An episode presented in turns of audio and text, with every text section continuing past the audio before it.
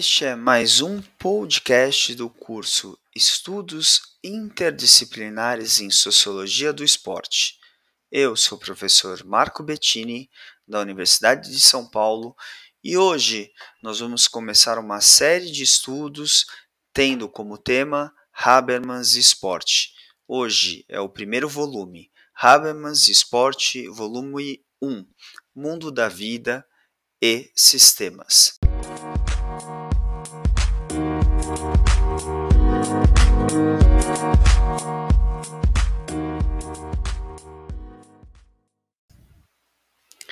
Este podcast teve como base o artigo denominado O Esporte como Matriz da Sociabilidade Espontânea, um olhar pelo referencial Habermasiano, publicado na revista da Alesd, tendo como ator, autor eu, Marco Bettini, publicado em setembro de 2011.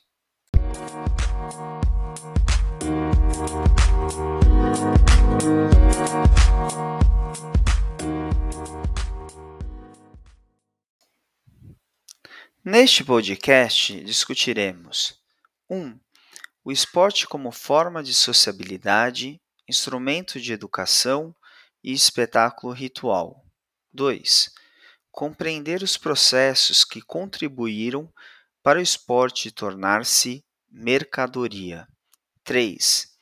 Explicar, pela teoria habermasiana, o esporte e sua dimensão econômica, cultural e política.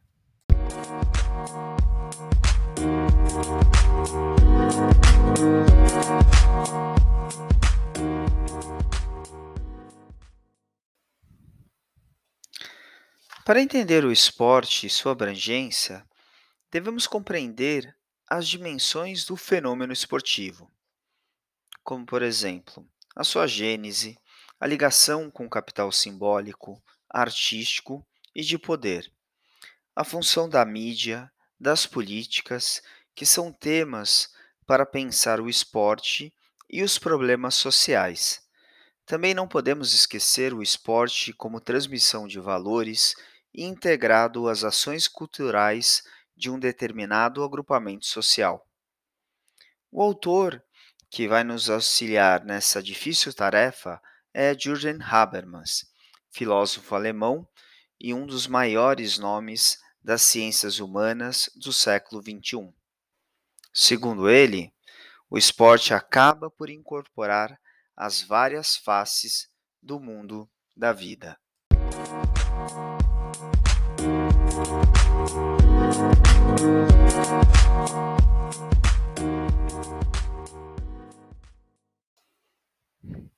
Mundo da vida e sistemas. O mundo da vida é o ambiente da sociabilidade espontânea e da comunicação. O esporte, no mundo da vida, seria um elemento agregador dos acontecimentos sociais. Já o sistema é dividido entre sistema dinheiro e sistema poder.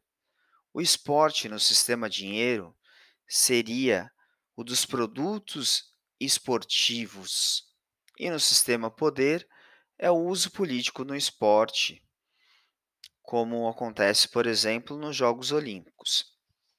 A partir do referencial habermasiano do esporte, podemos percebê-lo em diferentes dimensões, como a prática nas relações espontâneas, como esporte ensinado na escola, como esporte de massa, como esporte uh, ideológico, como o esporte na mercantilização das relações sociais, como esporte de consumo.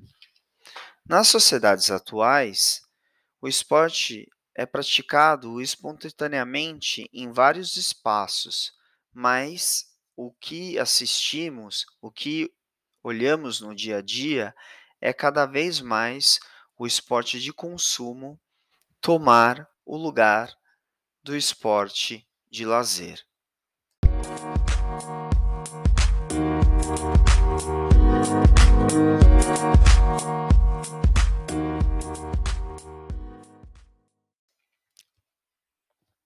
Retornando um pouquinho, as práticas esportivas e suas modalidades são uma forma de expressão cultural que nitidamente sofrem com o avanço e as transformações da sociedade massificada. Os meios mercantis foram implacáveis aos campos de várzea e às expressões pedagógicas, restringindo cada vez mais outras formas esportivas e criando, em torno do esporte, uma reprodução de alguns movimentos, o mercado de atletas, bem como uma dependência dos meios de comunicação de massa, como era a televisão anteriormente, a internet, hoje são as mídias digitais. As apresentações esportivas nos estádios tornaram-se mercadorias em TVs pagas, disseminando aí hábitos, costumes e até moldando relações interpessoais.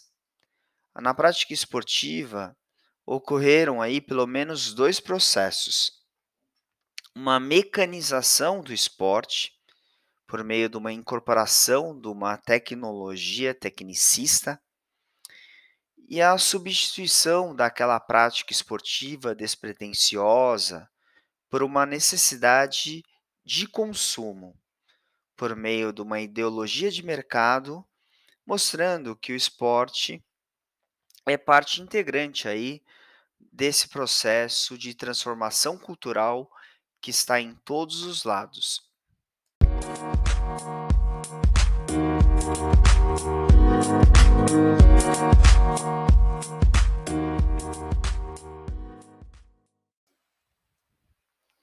O esporte via teoria da ação comunicativa.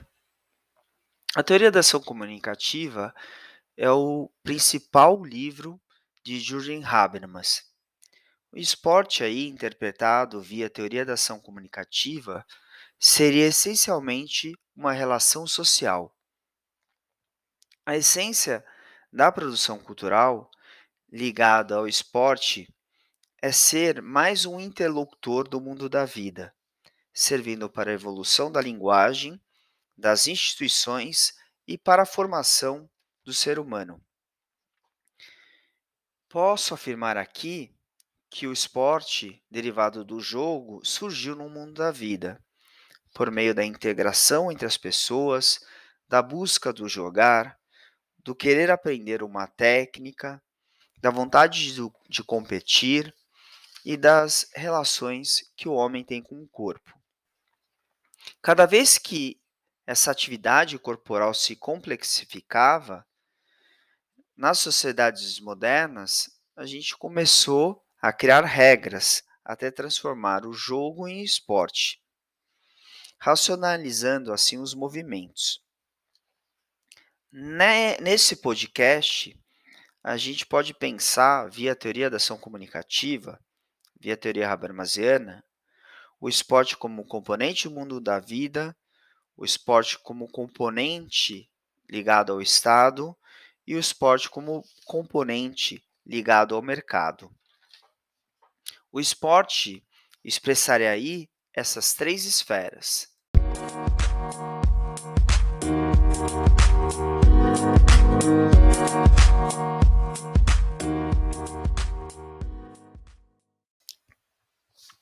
Quais são essas esferas? O mundo da vida, o sistema poder e o sistema dinheiro. Essas esferas estão em simbiose e podem ser exemplificadas por, primeiro, a finalidade da pessoa em fazer uma atividade, partilhar, divertir, ganhar, sobreviver. Segundo, os objetivos que está buscando podem ser estéticos, de saúde, trabalho, sociabilidade, prazer, competir. Terceiro, o espaço social em que ocorre o esporte. Jogos Olímpicos, escola, parque, praia, clube. Quarto, as trocas com outros sujeitos, sociabilidade, vencer a qualquer custo ou aprender. E por último, a ação ser considerada pelos sujeitos, pelo agrupamento social, como forma de expressão do esporte, que podem ser a pedagógica, a de alto rendimento ou de lazer. Então, pelo olhar habermasiano, determinada atividade, determinada ação corporal será esporte se e quando o indivíduo, o indivíduo, o indivíduo se relacionar com seus pares, relação intersubjetiva. Se buscar expressar com o corpo formas sistematizadas de movimento ou aproximações, adaptações dessas formas e se for considerada esporte pelo grupo, pela sociedade.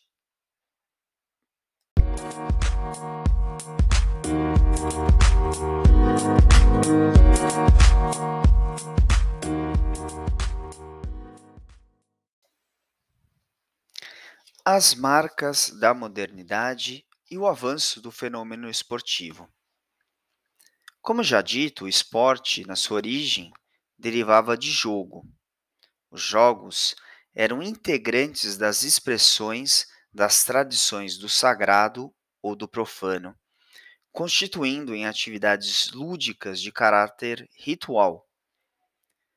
Uma das características do esporte moderno foi retirar esse caráter ritual e religioso do jogo e transformar em algo sem estruturar-se na religião, incorporando elementos racionais, como medidas de campo, recordes e mesmo número de participantes.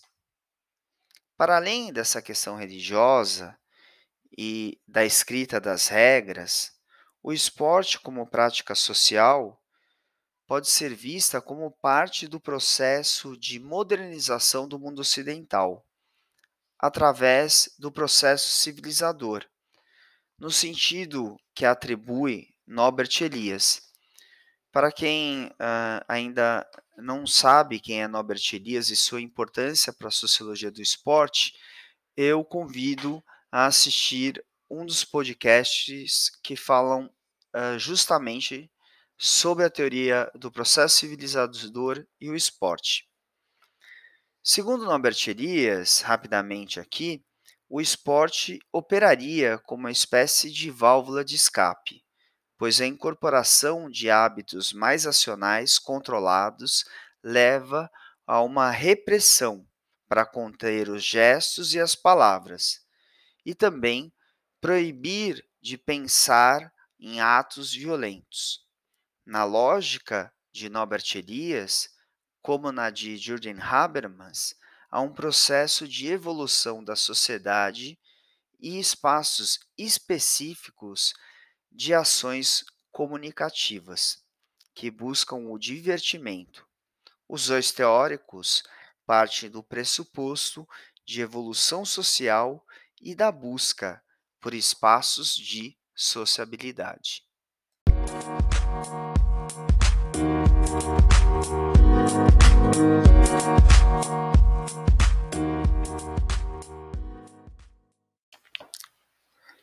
Outro autor que também trabalha com as marcas da modernidade e o fenômeno esportivo é Pierre de Bourdieu, que também temos um outro podcast que trabalha com este autor, que é muito importante para a sociologia do esporte. Pierre de Bourdieu coloca que o campo esportivo constitui uma arena de lutas simbólicas, onde se contrapõem forças e interesses, pelo capital ou pelas diferenças de hábitos entre os sujeitos. E nesse local operam os mecanismos que distinguem dominantes e dominados.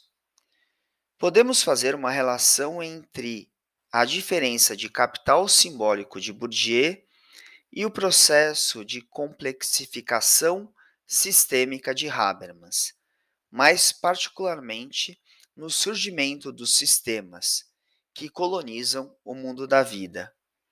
Neste caso, a utilização do capital simbólico para o fortalecimento de um grupo hegemônico, como expõe Bourdieu, se aproxima de uma espécie de ação estratégica habermasiana, que utiliza os elementos culturais para a sua apropriação e dominação.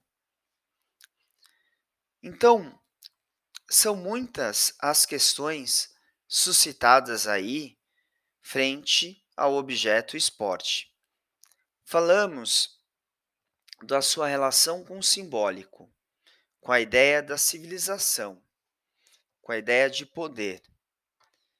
Para seguir aí nesse podcast, é importante entender que o fenômeno esportivo é incorporado na vida cotidiana e que para, para quem está nos ouvindo é importante ver ao nosso redor aí, ao seu redor, em compreender quando a expressão esportiva se dá com elementos do mundo da vida, se dá com elementos do sistema poder ou com elementos do sistema dinheiro.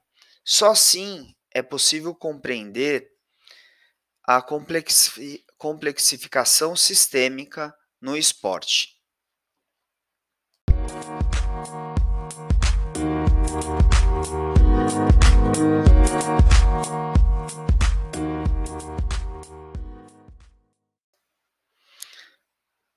Para finalizar esse podcast, Gostaria de deixar registrado, e a partir da análise proposta aqui de Jürgen Habermas, que não é demais afirmar que o esporte é indispensável na formação do homem e na vida em sociedade.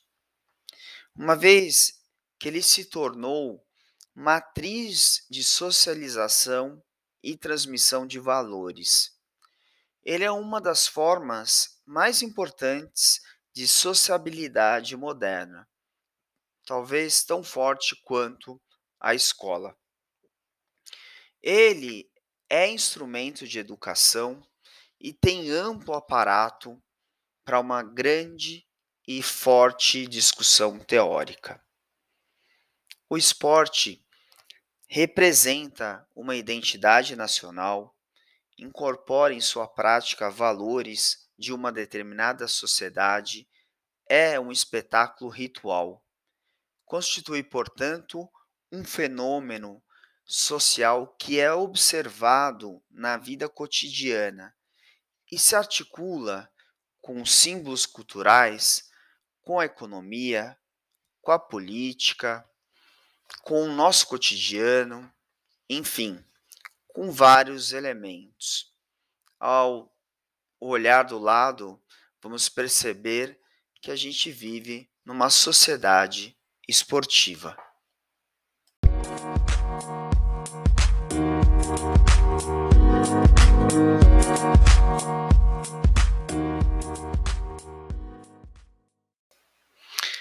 Antes de terminar esse podcast, eu gostaria de indicar duas leituras.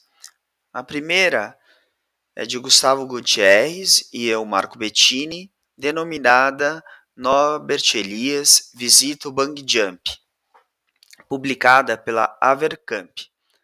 A outra é de Alberto Pilati, denominada Ensaios sobre História e Sociologia nos Esportes, publicada pela editora Fontoura. Boa leitura!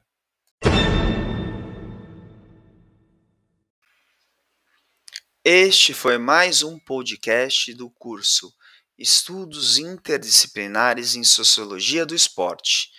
Eu sou o professor Marco Bettini e hoje trabalhamos com o tema Habermas e Esporte.